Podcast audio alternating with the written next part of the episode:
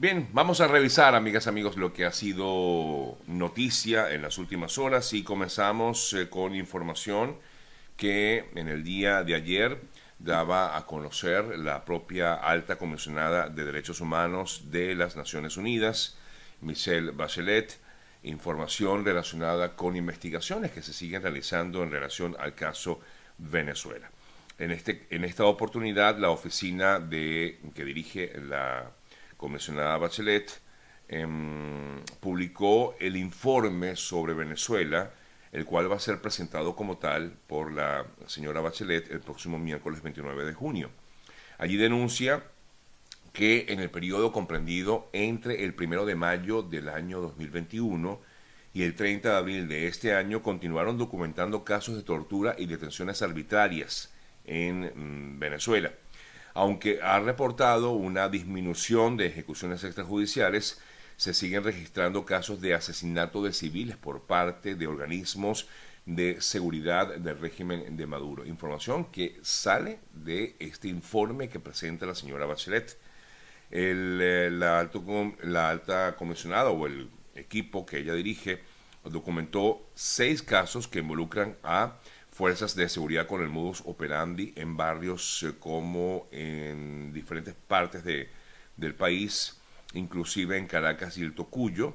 que resultaron, por ejemplo, en privación de la vida. En al menos tres casos, el fallecido habría sufrido presuntamente tortura o malos tratos antes de su muerte. Es parte de lo que ha presentado este informe que una vez más eh, muestra la situación tan difícil que se vive en Venezuela y que todavía pues no ha cesado. Em, bueno, digamos que esta es una de las noticias más destacadas y que salió en horas de la tarde del día de ayer, 23 eh, de junio. Bueno, seguimos revisando otras importantes noticias. Continúan las protestas en Ecuador. Ya son 11 días, hoy se cumplen 11 días de protestas continuas se han venido eh, significando en, este país, donde ahora la población misma está solicitando a como de lugar a que haya algún tipo de mm, vías de diálogo, se busquen vías de diálogo entre el gobierno del presidente Guillermo Lazo con los representantes indígenas. Por cierto que el presidente Lazo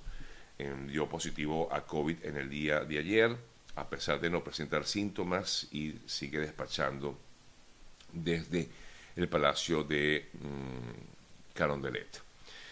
El legislador y presidente de la Comisión de Fiscalización del Congreso ecuatoriano, eh, Fernando Villavicencio, mm, en una entrevista que dio al equipo de Infobae sobre la crisis que enfrenta en estos momentos eh, Ecuador, indicó, entre otras cosas, eh, que hay un tema muy particular con estas manifestaciones, porque él considera que detrás de esto está el correísmo, incluso hasta ha responsabilizado al propio Rafael Correa. Eh, no solamente él, sino otros integrantes también de la Asamblea eh, Legislativa en Ecuador han responsabilizado contra el correísmo por avivar las protestas en vez de llamar al diálogo entre las partes y solucionar estos eh, conflictos que se vienen dando en esta nación suramericana. En otras importantes noticias nos vamos a Colombia. Ayer pudimos, yo lo comentaba aquí en el programa, eh, lo que ha sido el respaldo que ha dado César Gaviria a eh, Gustavo Petro y por tanto, pues en el Congreso va a haber una importante presencia de, tendencia, pues que va más hacia eh, lo que dicte el, nuevo presidente electo a partir del mes de agosto. Eh, por cierto que en el día de ayer Roy Barreras, senador del pacto histórico del equipo de Petro, eh, ha mm, sido seleccionado por el propio pacto histórico como el próximo presidente del Congreso colombiano, luego de varias discusiones internas en el partido de, Petro, del pacto histórico. Roy Barreras, muy cuestionado, por cierto, en los últimos días, con algunas algunas, eh, algunos audios y videos que salieron por allí, Em, pero igualmente, Roy Barreras es el nombre que se está dando para que sea el próximo presidente del Congreso de Colombia. Hablando de eso, justamente ayer, digo de Colombia, el eh, presidente Iván Duque se reunió por primera vez con Gustavo Petro en el Palacio de Nariño, en lo que será precisamente lo que viene, que es el proceso de, mm, de transición eh, para darle paso un gobierno a otro. Y bueno, ayer, en el día de ayer se realizó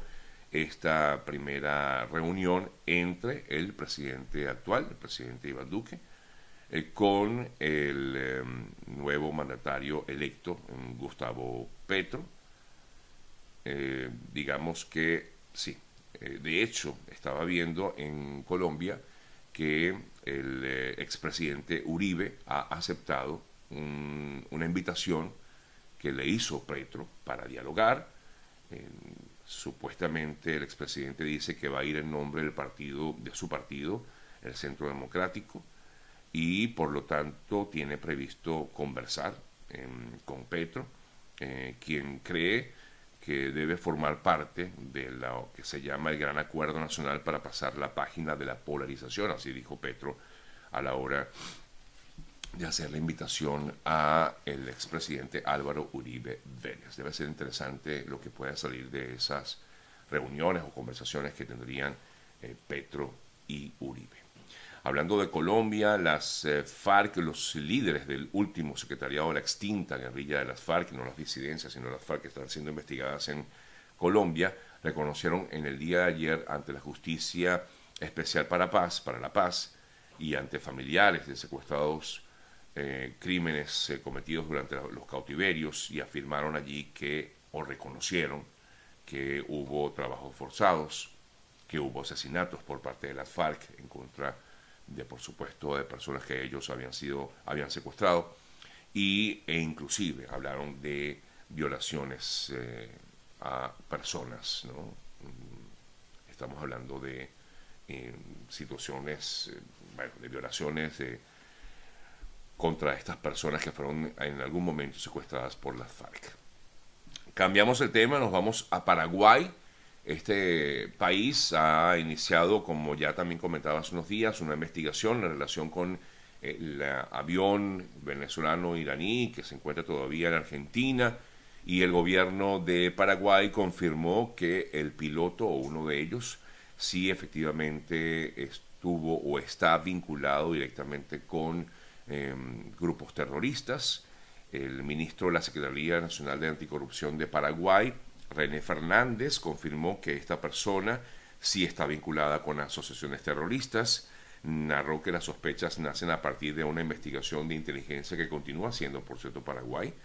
mm, sobre eh, los tripulantes de, este, de esta aeronave. Mientras tanto, no solamente ellos, sino que también se ha originado en Argentina una segunda investigación, porque al parecer hay un otro avión también de origen iraní que habría sido operado por la línea Conviasa, según ha informado el ministerio, perdón, el eh, gobierno, rectifico, la justicia eh, argentina, em, un avión que el 15 de marzo fue traspasado a Venezuela por la compañía iraní Mahaner,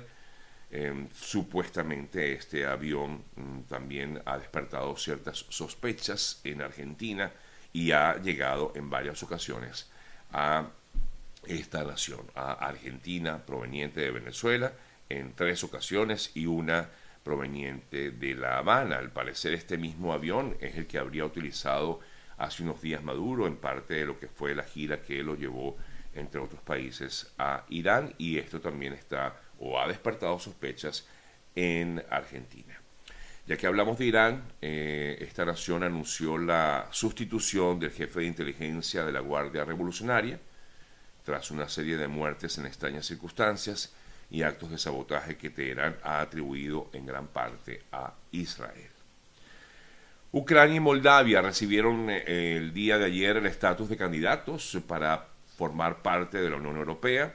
luego de un acuerdo alcanzado por los eh, representantes eh, de este bloque.